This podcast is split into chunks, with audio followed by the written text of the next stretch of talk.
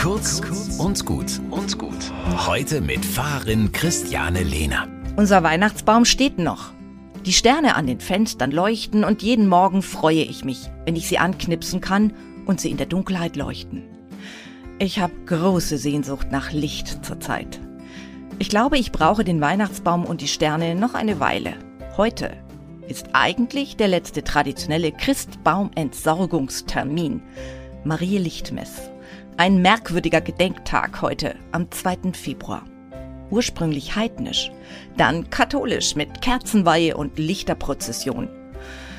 Wenn schon der Christbaum raus muss, sollten wir wenigstens dafür sorgen, dass genügend Kerzen im Haus sind. Licht ist ein Überlebensding. Immer. Besonders jetzt im Februar. Kerzenlicht, Sonnenlicht, Menschen, die wie Lichter in meinem Leben sind. Was kann ich tun? Ich zelebriere meine persönliche Lichtermesse gegen den Winterblues. So lange, bis es morgens nicht mehr dunkel ist und ich selber wieder leuchte.